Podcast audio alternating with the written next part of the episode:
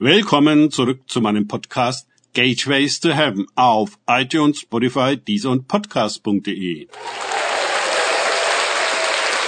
Mein Name ist Markus Herber. Mein Thema heute ist Kinderlosigkeit und Witwenschaft.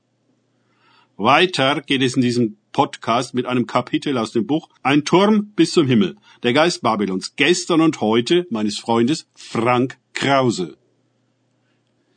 Dies beides wird über dich kommen in einem Augenblick, an einem einzigen Tag, Kinderlosigkeit und Witwenschaft.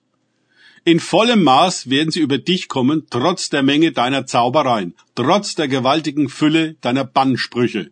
Jesaja 47, 7.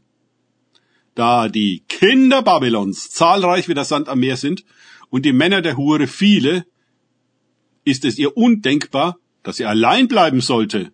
Sie kauft sich einfach Kinder und Männer, so viele sie will. So hat sie es stets getan. Ihr mächtiger Zauber und die vielen Bannsprüche sowie ihr Geld haben doch immer ihren Willen durchgesetzt. Wenn das nicht reicht, folgen Einschüchterung und Gewalt. Babylon und Zauberei gehen Hand in Hand. Sie ist ein Haus der Dämonen, eine Stadt der falschen Götter. Und die Götter haben ihren Preis. Trotz der Menge an Bannsprüchen, die wie Siegel auf den endlosen Verträgen liegen, welche die Menschen an Babel binden und sie gefügig machen, kommt doch der Tag der Entmachtung und Aufhebung all dessen. Auf einmal wirkt es nicht mehr, hält es nicht mehr, zählt es nicht mehr. Der Bogen wurde komplett überspannt. Unerwartet geht der Zauber in die falsche Richtung und sorgt dafür, dass die Verwirrerin, Babylon heißt wie gesagt Verwirrung, verwirrt wird sie selbst dem Bann verfällt und im vollem Maß erntet, was sie gesät hat.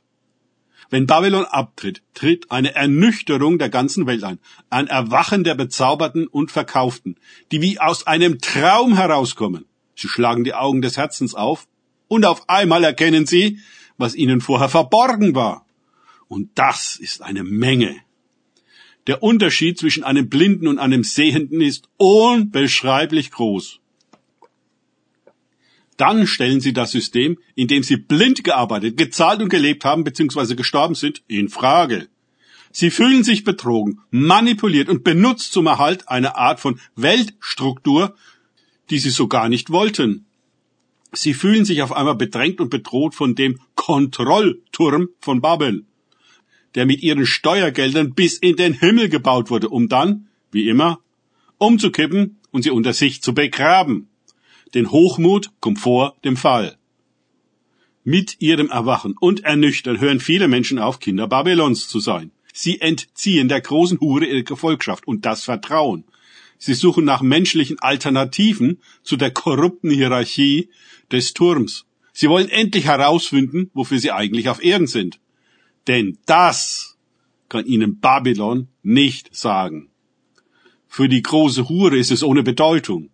Sie hat ihre eigene Agenda und spannt alle Menschen ein, diese zu erfüllen.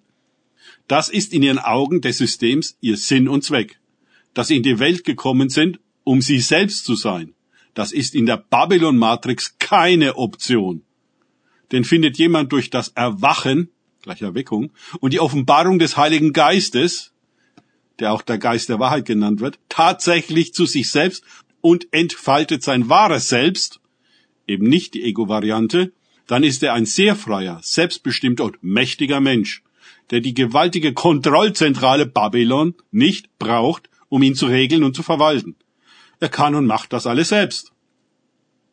Würde nur ein Bruchteil des Geldes, welche in die Kontrollzentrale mit ihren zahllosen Unterorganisationen und deren Subunternehmern fließt, um sie am Laufen zu halten, in humanitäre Projekte gelangen, welche die Menschen ermächtigen, sich selbst um sich zu kümmern, gäbe es keine endlos Tragödie hungernder Kinder und verkommener Gesellschaften, die in super teuren Kriegen um Ressourcen ringen und überschuldet bis dort hinaus für ewig abhängig sind von der Bank Babylons, die die Kredite ausgibt.